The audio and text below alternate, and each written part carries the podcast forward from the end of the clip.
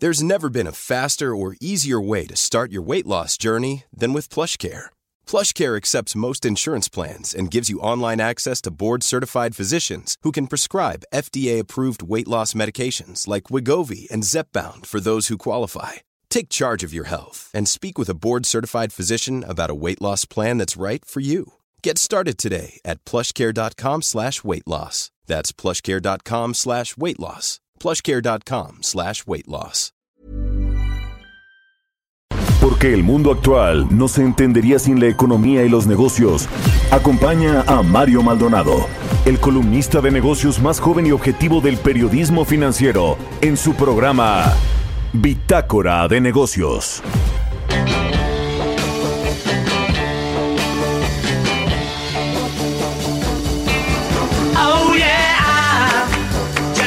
Something.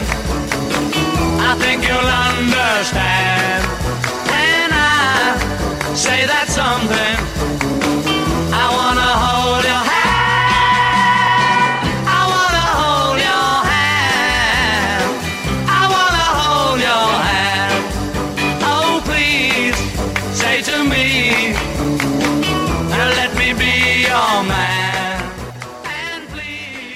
¿Qué tal? ¿Cómo están? Muy buenos días. Bienvenidos a Bitácora de Negocios. Yo soy Mario Maldonado y me da mucho gusto saludarlos en este viernes 2 de octubre del 2020. Saludo con mucho gusto a quienes nos siguen en el Valle de México por la 98.5 de FM, en Guadalajara, Jalisco por la 100.3 de FM y en Monterrey, Nuevo León por la 90.1 de FM. También a las estaciones que nos retransmiten en otras ciudades y estados de la República Mexicana, en el sur de los Estados Unidos y a través de la página heraldodemexico.com.mx. Iniciamos este viernes como todos los días con un poco de música. Esta semana estuvimos escuchando canciones de las bandas más influyentes en la historia del rock y esta es de The Beatles, se llama I Want to Hold Your Hand.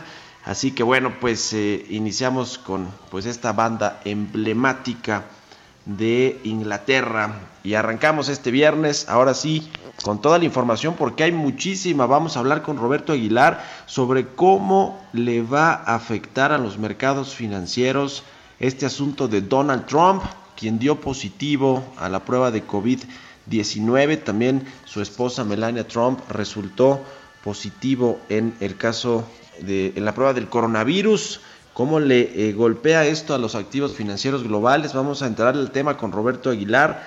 Platicaremos también sobre Joe Biden. Si gana el candidato demócrata en los Estados Unidos, no habrá cambios en la relación comercial con México. Eso estima la Secretaría de Economía. Y el conejito de Playboy regresa al mercado bursátil también.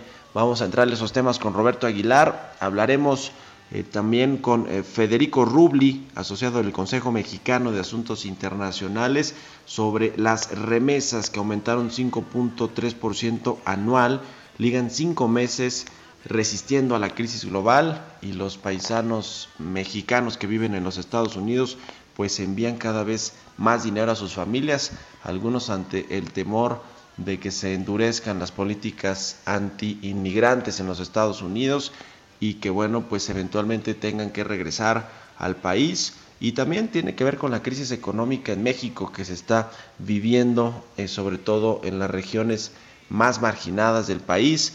Así que vamos a hablar de eso con Federico Rubli. Platicaremos también con Javier Salas el director de estudios económicos de la ANTAD la Asociación Nacional de Tiendas de Autoservicio y Departamentales sobre las ventas de este sector comercial que se van a recuperar, están eh, previendo los asociados. Hasta el 2022 se van a regresar a niveles antes de la crisis del coronavirus. Vamos a eh, revisar con Javier Salas los datos más recientes de ventas eh, para el mes de septiembre y analizaremos también cómo va a ser la trayectoria del último trimestre del año de las ventas de la de tiendas de autoservicio departamentales y especializadas. Y como todos los viernes también vamos a platicar con Jimena Tolama, la editora en jefe de elcio.com sobre asuntos que tienen que ver con innovación, con tecnología y esta, eh, este anuncio que se hizo ayer sobre la plataforma Kavak que alcanzó la evaluación de los mil millones de dólares, se convirtió en el primer unicornio mexicano en alcanzar una evaluación de mil millones de dólares, así que es una muy buena noticia. Eh, ahí en el CIO, eh, Jimena Tolama y otros eh, reporteros han platicado con los fundadores de Kavak, nos van a contar pues su historia, es una historia interesante de esta plataforma de compraventa de vehículos y que bueno, pues ahora se convierte en el unicornio mexicano. De muchos temas más vamos a platicar hoy en Bitácora de Negocios, así que quédense con nosotros y arrancamos este viernes con el resumen de las noticias más importantes con Jesús Espinosa.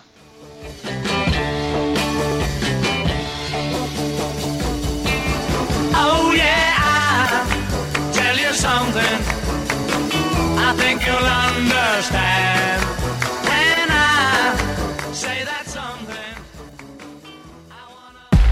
El resumen. Acuerdo con la encuesta del Banco de México, especialistas del sector privado ajustaron su pronóstico del Producto Interno Bruto para 2020 y estiman que la caída será de 9.82%. Graciela Márquez Colín, secretaria de Economía, dijo que como efecto de la pandemia por el COVID-19, el gobierno mexicano espera que en la segunda mitad de este año disminuya la inversión extranjera directa al país, aunque puede compensarse con la llegada de empresas proveedoras. Recaredo Arias, director general de la Asociación Mexicana de Instituciones de Seguros, señaló que en dos semanas máximo la pandemia del coronavirus se convertirá en el séptimo evento más caro en la historia de la industria de seguros en México, muy cerca del sismo del 7 de septiembre del 2017, que está en la sexta posición, con un costo de 644 millones de dólares. Regulo Salinas, presidente de la Comisión de Energía de la CONCAMIN, consideró que podría haber presiones de Estados Unidos a México y cambios importantes en la política energética si la actual contienda por la presidencia en Estados Unidos la gana el candidato demócrata Joe Biden. La Procuraduría Fiscal de la Federación acusó que las empresas que simulan operaciones se han convertido en verdaderas máquinas de de dinero y defraudación fiscal. También advirtió que se han identificado cinco esquemas en los que se dejan de pagar 25 mil millones de pesos. Jorge Eduardo Arreola Cavazos, jefe de la Unidad de Competitividad y Competencia de la Secretaría de Economía, señaló que la meta del Buen Fin 2020 es igual a cifras del año pasado con 100 mil negocios registrados y 118 mil millones de pesos en ventas generadas. Quienes estén interesados en ofertar productos o servicios ya podrán registrarse en la plataforma digital. Bitácora de negocios en El Heraldo Radio. El editorial.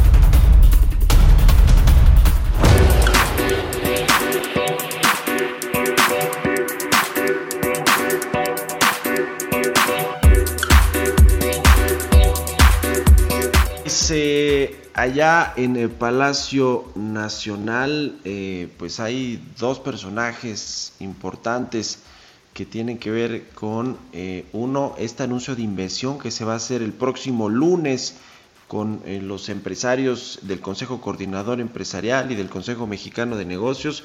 Este, el lunes pasado más bien fue que se anunció parte de esta inversión que andará cercana a los 200 mil millones de pesos en cerca de 100 proyectos de infraestructura que son muchos de los que ya se habían anunciado previamente. Eh, se prevé que algunos de los que se puedan incluir en esta lista eh, tengan que ver con el sector energético que como ustedes saben pues ha sido muy polémico en términos de inversión privada la secretaria de Energía Rocional, Manuel Barlet, el titular de la CFE, y el propio presidente López Obrador no quieren inversión privada en el sector energético, esa es la realidad, pero eh, el hombre clave de la administración de la 4T para estos asuntos eh, es ni más ni menos que Jorge Nuño, el jefe de la unidad de inversiones de la Secretaría de Hacienda, quien es el encargado de aprobar o desechar los proyectos de inversión en infraestructura que le presentaron los empresarios al presidente. Finalmente, Andrés Manuel López Obrador será el último en palomear estos proyectos. Eh, el, asunto es que, pues como todo lo que hace el presidente, ya le hemos contado aquí, pues tiene fines eh, político-electorales que eh, necesitan estar conectados con sus cuatro proyectos estrella y con los programas sociales. En fin, este asunto va a ser el lunes, pero también hay otro personaje dentro de Palacio Nacional, que es muy cercano al presidente, ni más ni menos que su secretario particular, que se llama Alejandro Esquer.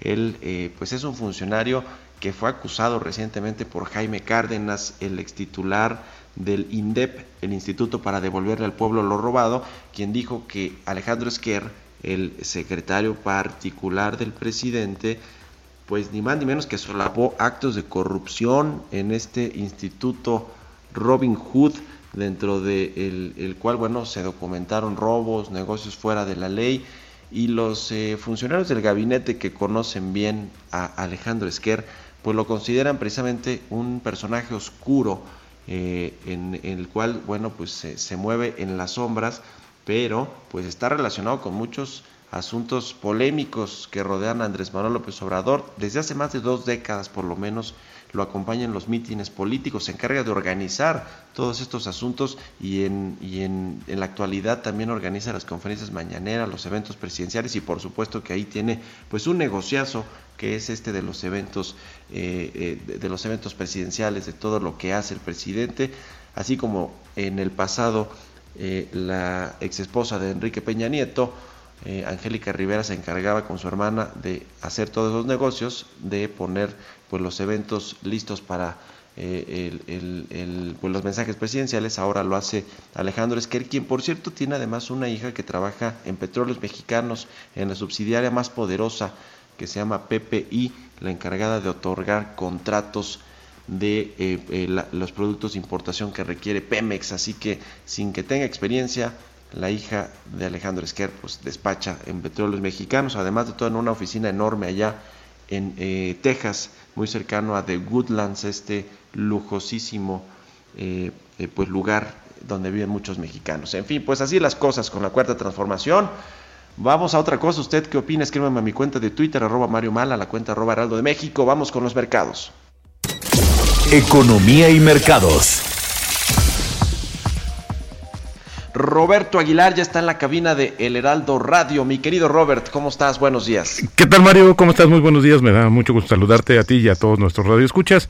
Pues vaya, el tema que, o la reacción más bien de los activos financieros de todo el mundo con esta noticia que, bueno, pues empezó primero como un rumor, después se confirmó y el propio presidente Donald Trump manda un tuit ah, eh, informando que él y su esposa pues dieron un resultado positivo en la prueba del coronavirus.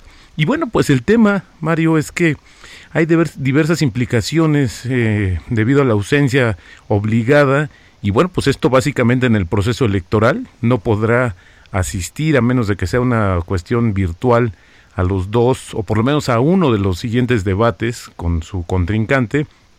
Pero también fíjate que esto podría dar un cambio o un giro en la política de salud en Estados Unidos, que por cierto es el país que sigue encabezando la lista de contagios en el mundo, pero peligrosamente la India estaría a punto de rebasar a Estados Unidos.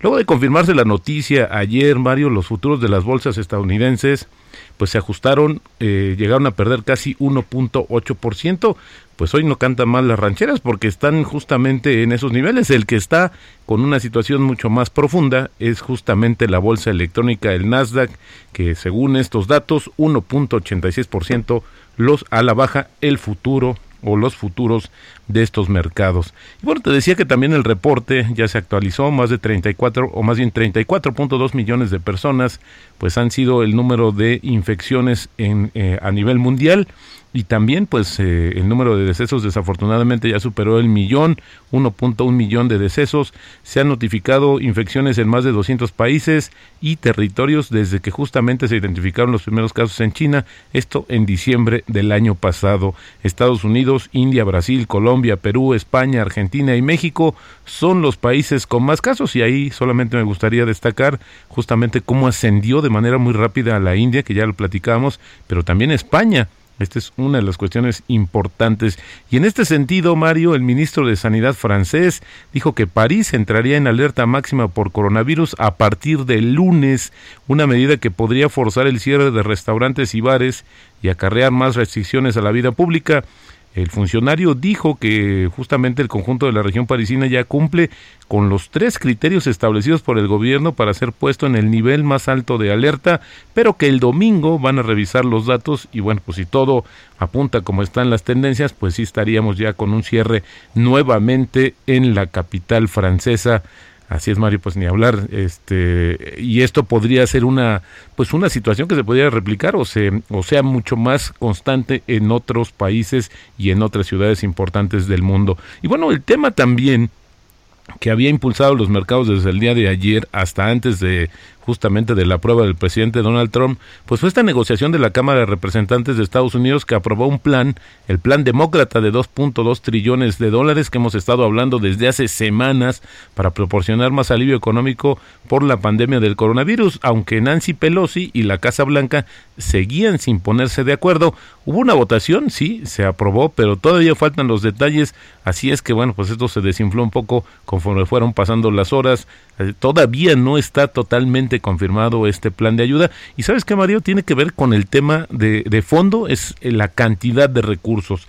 Por una parte se habían ofrecido 1.6 billones de dólares o incluso un poco menos, pero bueno, pues los demócratas dijeron no, queremos 2.2 trillones de dólares y esto pues ha puesto en serios aprietos justamente a la Casa Blanca y al contrincante político en medio de todo esto que suena y huele a elecciones, Mario, porque pues el reloj está ya justamente en su, eh, pues en su, eh, ya apuntando hacia este día y a ver qué, qué sucede. Esto es lo, más, lo que más preocupa al mundo en, en el tema justamente por eh, el anuncio que hizo ayer el presidente Donald Trump. Y bueno, también ayer hubo una conferencia de prensa virtual la Secretaría de Economía, Graciela Márquez, descartó cambios importantes en la relación comercial con Estados Unidos si el candidato demócrata, es decir, Joe Biden, ganara las elecciones del 3 de noviembre. Dice que hay un marco institucional en el TEME que también fue aprobado por el Partido Demócrata estadounidense. No esperamos que haya en términos económicos un cambio. Lo que podemos esperar sí es que haya un diálogo con nuevos actores,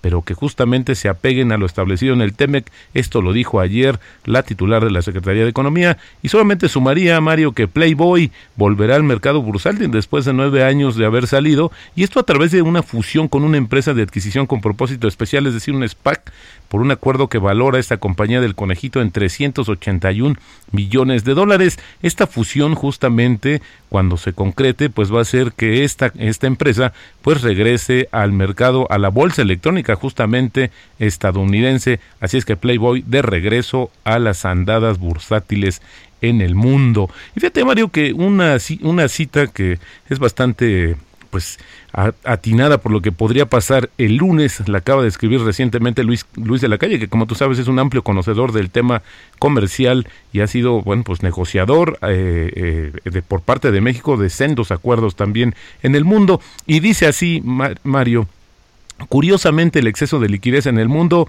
permite financiar hoy casi cualquier proyecto. El cielo es el límite, pero para que esto suceda es indispensable emocionar a los inversionistas privados con certidumbre y capacidad de ejecución, hoy ausentes. Esto es lo que escribió recientemente Luis Lacalle y ya veremos qué pasa el lunes, Mario, con esta presentación del paquete de proyectos de infraestructura y el tipo de cambio en estos momentos cotizando en 21.97 y esto pues debido justamente a la debilidad global de la moneda estadounidense que está beneficiando a las divisas emergentes encabezadas justamente por el peso mexicano. Pues ahí está mi querido Robert, qué cosa con Donald Trump, quien por cierto el martes durante este debate con eh, Joe Biden se burló de que el eh, demócrata pues utilizaba la mascarilla, el cubrebocas todo el tiempo por este asunto del COVID-19. En fin, creo que era cuestión también de tiempo para que Donald Trump se contagiara. Busqué alguna cita sobre de Donald Trump al respecto. Hay muchas, la verdad es que creo que son desafortunadas en este momento, pero pues al final del día sí había ya estaba muy cerca, había jugado ya muy cerca de la navaja y bueno, pues finalmente ya se cortó en términos médicos el presidente estadounidense. Pues ya veremos cómo se desarrolla el COVID-19 en Donald Trump y pues como tú dices los efectos que tiene para los mercados financieros. Gracias Robert. Al contrario, muy buenos días Mario, un abrazo. Roberto Aguilar, síganlo en Twitter, Roberto AH, vamos a otra cosa. Bitácora de negocios en El Heraldo Radio. Está en la línea telefónica el doctor Federico Rubli, asociado del Consejo Mexicano de Asuntos Internacionales. Federico, muy buenos días. ¿Qué tal? Muy buenos días, Mario. Gusto en saludarte a ti y a tu auditorio. Oye, vamos a entrarle al tema de las remesas, pero a ver, dame en un minutito un comentario sobre este asunto de Donald Trump y el contagio por el COVID-19. ¿Qué impactos ves tú en términos pues, de, la, de la relación eh, política ya en los Estados Unidos en medio de la campaña y de las elecciones que están pues, a la vuelta de la esquina? Pues mira, yo creo que era algo inevitable, tarde o temprano iba a tener que suceder pues eh, por los descuidos del mismo Trump que había estado vociferando que pues, él no, no, no le afectaba, no le iba a afectar esto, ¿no? a mí me preocupa es que ojalá y esto no sea pretexto para tratar de posponer la elección, ¿no? Porque eso sí sería algo grave. Sí, pues sí. Eh, y, y, me imagino que Donald Trump eso quisiera, ¿no? Ya ves que ha dicho que no va a reconocer el triunfo eventual de Joe Biden y se podría armar ahí todo un tema con la democracia y las elecciones en los Estados Unidos. Pero bueno, en fin, ya, ya lo veremos, veremos cómo va desarrollándose este asunto. Ahora sí, el tema de las remesas, eh, Federico, que han estado en niveles máximos históricos. Eh, de enero a agosto, 26.395 millones de dólares han llegado al país. Eh, ¿qué, ¿qué, nos refleja esto? Porque el presidente López Obrador acá en México pues, está muy contento ¿no? de que lleguen estos recursos porque finalmente pues son eh, oxígeno para muchas familias que o no tienen empleo, que están recibiendo menos ingresos y esto pues les ayuda también para reactivar su economía. Claro, pues sí, pues mira, como bien dices ahora en las cifras del mes de agosto, eh, después del pico máximo histórico que se había alcanzado en el mes de marzo, eh, digo, cayeron un poco, pero digo, siguen siendo realmente muy elevadas, no solamente en el mes de agosto el incremento fue 5.3%, y si consideras eh, enero-agosto frente a enero-agosto del año pasado, pues fue casi 10% el aumento, ¿no?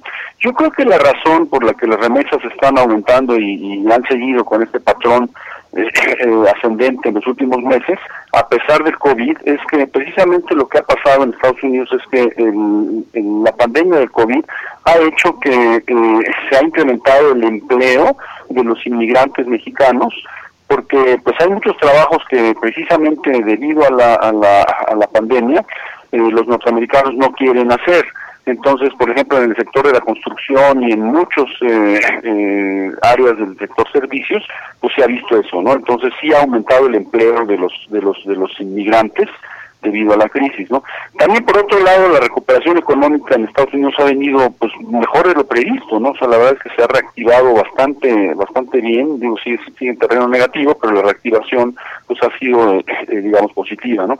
Y por otro lado yo también creo que muchos de estos inmigrantes mexicanos están muy conscientes de la dura situación que están pasando sus familias en, en, México, que la perciben que es peor de la que ellos ellos la tienen allá, ¿no? O sea, la recesión pues es más dura, la parte del COVID ha sido más descuidada, entonces eh, yo creo que es un acto también de solidaridad de los inmigrantes en donde pues eh, eh van mandando las, las más remesas hacia sus, eh, sus familiares aquí en México, ¿no? Pues sí, ese es, ese es el asunto. El problema es eh, si es sostenible esto, porque finalmente está apuntalando el, tema económico, pero quién sabe si va a ser sostenible, ¿no? En los próximos meses. Sí, sí, eso, es muy cierto. Ahora, hay, una información que, calculan unas, unas eh, encuestas en Estados Unidos oficiales que son muy buenas porque lo que hacen es precisamente eh, que calculan el empleo por grupos, ¿no? Entonces tienen, por ejemplo, inmigrantes mexicanos y ahí lo que se ha notado es que en, al menos en los últimos cuatro o cinco meses se ha sostenido un aumento de empleo de inmigrantes mexicanos en la economía de Estados Unidos, ¿no?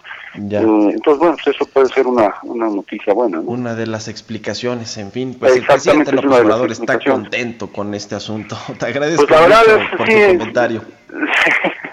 así no, no debe estar contento realmente por esa razón, pero bueno, pues, en fin, así ya sabemos que le gusta presumir cosas falsas. Muchas gracias, Federico. Muy buenos días, un abrazo. Al contrario, muy buen día, hasta luego. Rubio de. Comexi. Vamos a hacer una pausa, volvemos. Continuamos en un momento con la información más relevante del mundo financiero en Bitácora de Negocios con Mario Maldonado. Regresamos.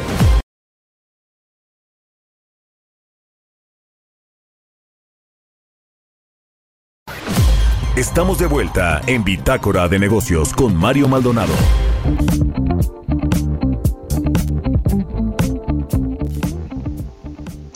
Ya estamos de regreso aquí en Bitácora de Negocios. Son las 6 de la mañana con 30 minutos tiempo del centro de México.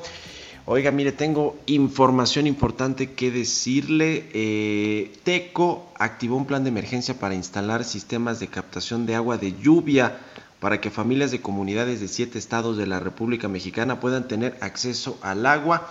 Así es como llega Latimos, que este 16, 17, 18 de octubre eh, es un festival de música vía streaming que busca recaudar fondos para instalar 25 sistemas de captación de agua de lluvia, se llama Latimos. y contará con la participación de eh, pues varios eh, artistas, cantantes importantes aquí en México. Así que bueno, es posible adquirir estas entradas en las redes sociales de Teco, es eh, T-E-C-H-O, y la cuenta de Instagram es Teco-MX y en Twitter Teco-MX. También están en Facebook. Así que bueno, es una buena oportunidad para ayudar y participar en este eh, en medio de la pandemia del coronavirus que sigue afectando al país. Historias empresariales. Y bueno, cambiando de tema, México cae cinco posiciones en el índice de competitividad digital en 2020. Nuestro país bajó cinco sitios en el ranking de competitividad digital debido a varias deficiencias en la infraestructura y en la inversión tecnológica. Giovanna Torres nos cuenta en la siguiente pieza. México registró una caída de cinco sitios en el ranking de competitividad digital 2020 del Instituto para el Desarrollo Gerencial, al bajar del 49 al sitio 54 de una lista de 63 países.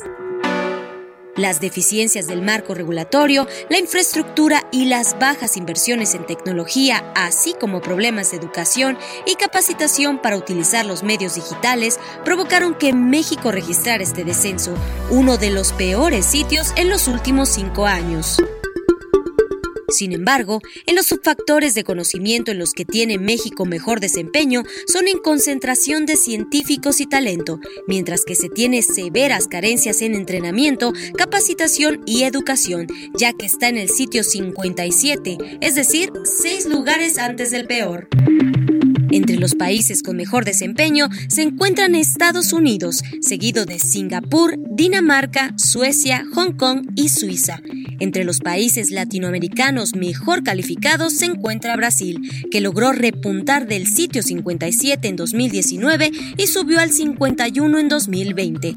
Estos países destacan en el uso eficiente del talento digital, en la infraestructura tecnológica y cómo aprovechan la tecnología disponible. Por si fuera poco, México redujo su calificación en la facilidad de hacer negocios y en la inversión en telecomunicaciones. Además, ocupa el lugar 59 de 63 en seguridad informática. Para Bitácora de Negocios, Giovanna Torres. Bitácora de Negocios.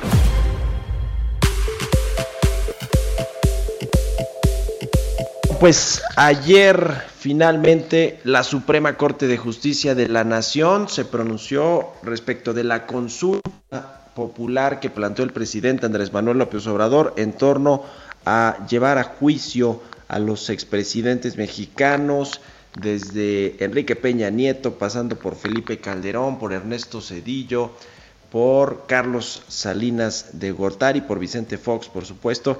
Y bueno, pues eh, me parece que un diario eh, hoy lo, lo pone en los términos en los que sucedió ayer, se zafa la Corte con un trabalenguas, es decir, admite con seis votos a favor la eh, consulta, la consulta pública no se refiere en la pregunta a los expresidentes, sino a actores políticos, y la verdad es que pues parece un trabalenguas la, la pregunta que eventualmente se haría en estas consultas populares.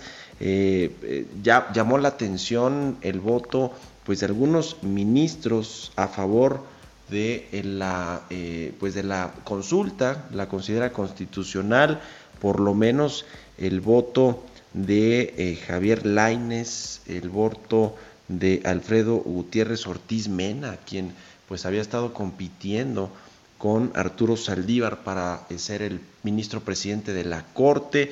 Bueno, resulta que pues votó a favor de esta consulta, es decir, la considera constitucional, junto con Arturo Saldívar, ya le decía Javier Laines, José Fernando Franco, Jorge Mario Pardo y Alfredo Gutiérrez Ortiz Mena, quienes eh, pues estuvieron en contra, fueron Luis María Aguilar, quien ya había adelantado que eh, pues esta consulta la consideraba anticonstitucional, junto con Luis María Aguilar, Alberto Pérez Dayán, Norma Lucía Piña, Juan González Alcántara, Yasmín Esquivel y, Margarita Ríos Farjat.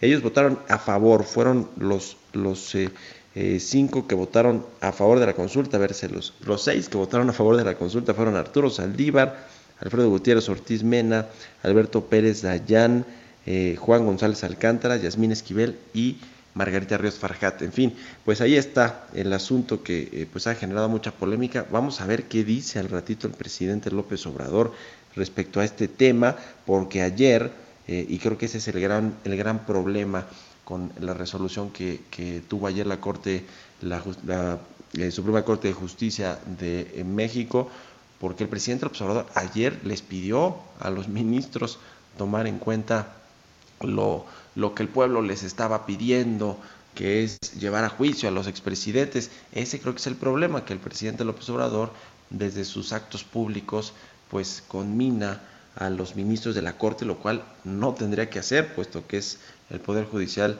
y es independiente y autónoma la Suprema Corte, pero bueno, lo hace el presidente, le mete ruido a la decisión de los ministros, que finalmente pues fue eh, eh, a favor de lo que planteó Andrés Manuel López Obrador, aunque con una pregunta le decía distinta, que, efectivamente parece un trabalenguas y que no deja eh, claro que se está hablando de los expresidentes mexicanos, habla de actores políticos, lo cual, bueno, pues pueden ser muchos más que los expresidentes, en fin, así las cosas, finalmente, ojalá que se termine y que se quede ahí todo este asunto del show del juicio a los expresidentes. Eh, aunque bueno, pues todo parece que Andrés Manuel López Obrador eh, va a querer llevarlo, sí, efectivamente, a que sea una consulta. Y yo me imagino que buscará que sea, además de todo, una consulta en la que sí vaya en, eh, pues en, el, en las papeletas, en las preguntas, los nombres de los expresidentes, porque para Andrés Manuel López Obrador se, trama, se trata de un tema de política electoral y además de todo quisiera pues que esta consulta se hiciera el próximo año, ya muy pegadito a las elecciones intermedias, las más grandes de la historia de México, en las cuales se va eh, pues a eh, elegir a 16 gobernadores, 16 eh, gubernaturas están en juego y sobre todo lo más importante es la Cámara de Diputados, si Morena, el partido del presidente, va a mantener esta mayoría en la Cámara Baja eh, y que bueno, pues eh, ese, ese es uno de los principales asuntos eh, con este tema de que Andrés Manuel López Obrador esté presente en las votaciones del próximo año. En fin, pues así las cosas con la Corte y con esta polémica consulta a los, al pueblo mexicano en torno a los expresidentes del país. Vamos a otra cosa, son las 6 de la mañana con 38 minutos. Innovación. Jimena Tolama, editora en jefe del CIO.com, ya está en la línea telefónica. ¿Cómo estás, Jimé? Muy buenos días. Hola, Mario. Muy buenos días. ¿Cómo estás tú? ¿Cómo está todo por allá? Espero que todo muy bien. Todo bien, afortunadamente, Jime. Oye, a ver, ayer Kavak la sacó del estadio, como se dice ahora sí, eh, que fue el primer, se convirtió en el primer unicornio mexicano con una evaluación de mil millones de dólares. Queríamos que, iba a tardar un poquito más de tiempo para que una empresa mexicana se considerara como un unicornio, ¿no, Jime? Sí, oye, mejor dicho, no lo, o sea, mejor no lo pudiste haber dicho. Ayer se dio esta noticia, México ya la esperaba con ansias y es esa que el país, o sea, el país ya tiene su primer unicornio en, el ecosistema emprendimiento.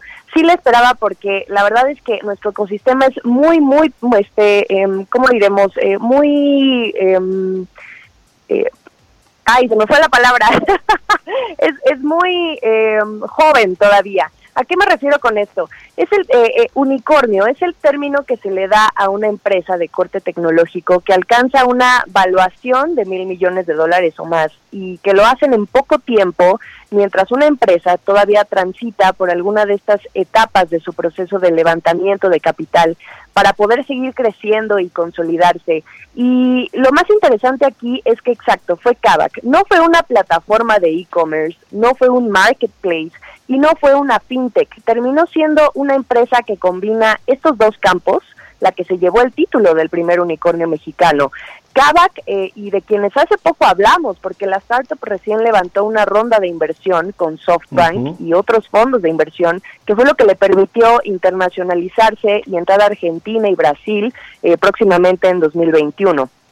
Para recapitular un poco, lo que hace Kavak es comprar autos usados, los arreglan y luego los venden en línea. Nacieron hace cuatro años, pero ellos se consideran una empresa de data y tecnología. No son una empresa que vende autos, así se llaman, empresa de data y tecnología, porque su secreto está en toda esa infraestructura y operación que desarrollan para integrar el negocio en un marketplace para este fin y que después sí integra la parte fintech de tecnología financiera para actuar como un banco al ofrecer financiamiento y hasta planes de aseguramiento. Por eso es que es una empresa que es una combinación de todo y de hecho existe un término para ello, se le conoce como embedded finance.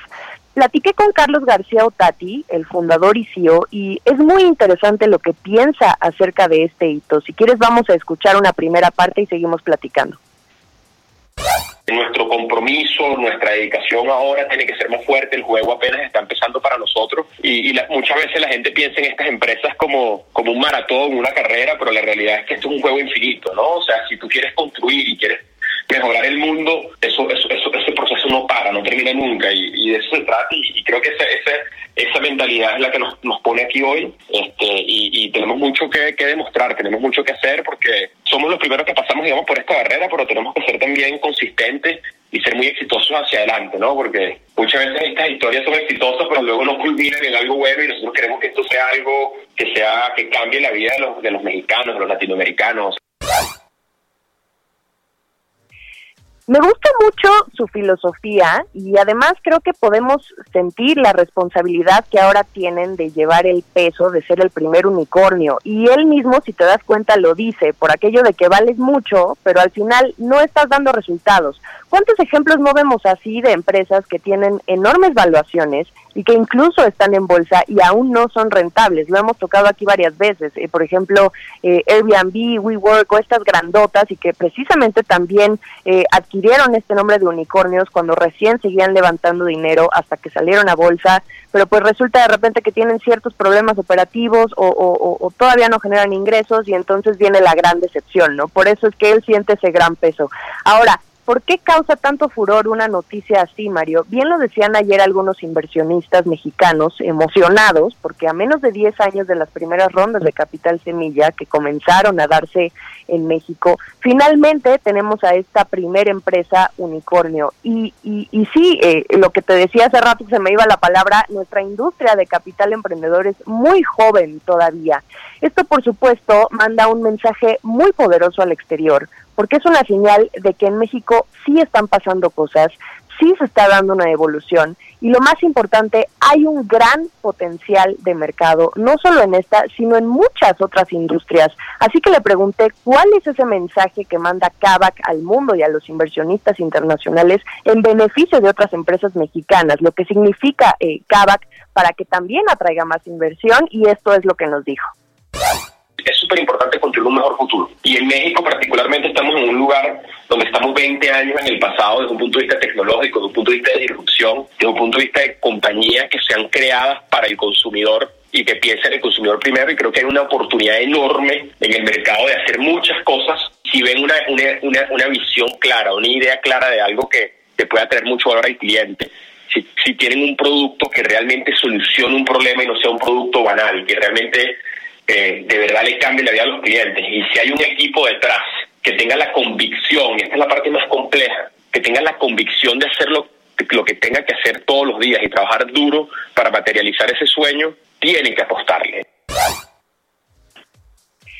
Y finalmente, después de esta plática que tuve con él, pude notar que ellos no están contentos porque me asegura que no están ni cerca de ser lo que pretenden. Ellos ahorita, para que te des una idea, han levantado un total de 400 millones de dólares.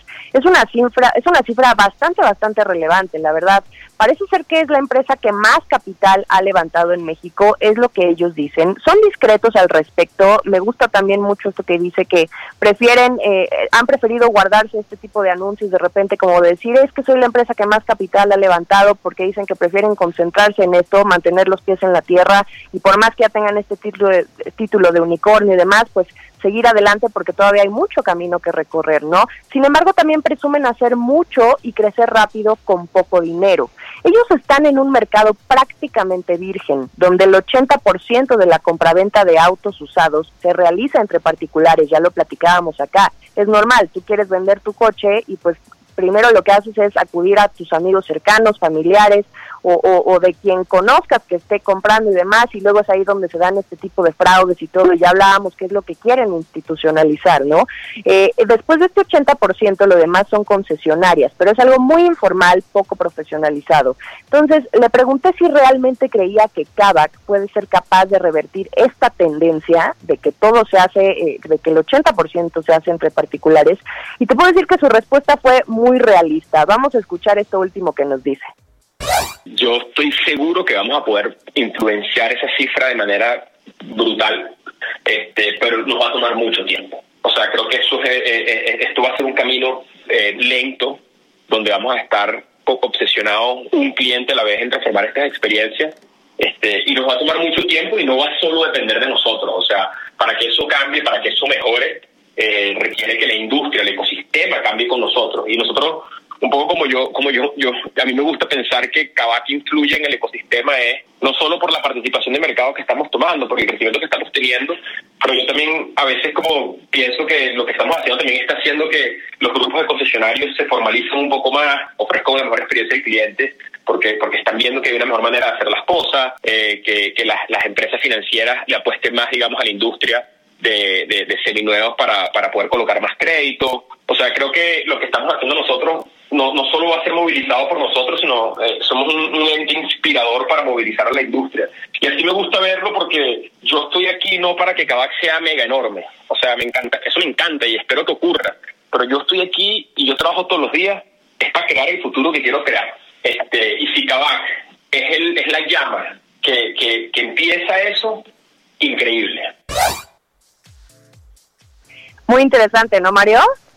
Pues muy interesante y muy buena noticia que una startup mexicana haya alcanzado esta evaluación de mil millones de dólares, se convierte el primer, en el primer unicornio y pues que vengan muchísimos más, ¿no, Jime? Ojalá que se desarrolle este eh, sector emprendedor y de startups en México.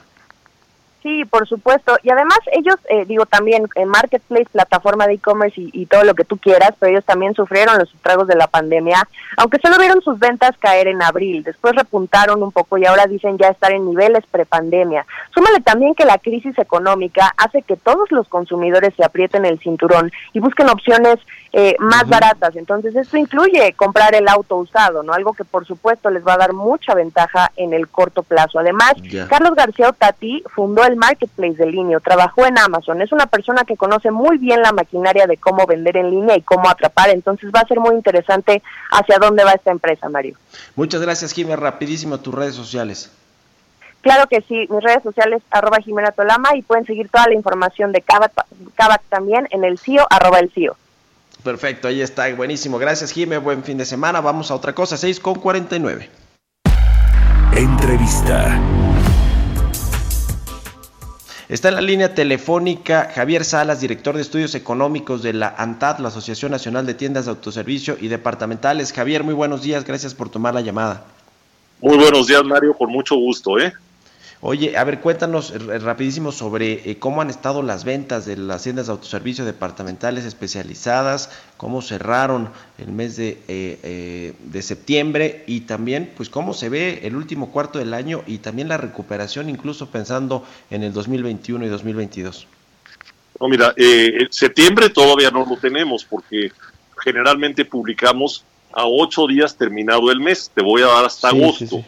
Este ha sido un año inédito ¿Por qué? Porque empezamos muy bien, creo que un crecimiento promedio en enero y febrero arriba de 5% en el agregado, que posteriormente cuando inicia eh, la pandemia por ahí de finales de marzo, se presentan unas situaciones verdaderamente erráticas. Eh, te voy a hablar de lo que son las ventas totales en terminales. Se cayeron las ventas total de 6.7 en febrero a 1% en marzo. ¿Y qué fue lo que pasó ahí? Que tuvimos un crecimiento muy acelerado de los supermercados, de los autoservicios, de 20.6%, evidentemente por compras precautorias que la gente empezó a hacer.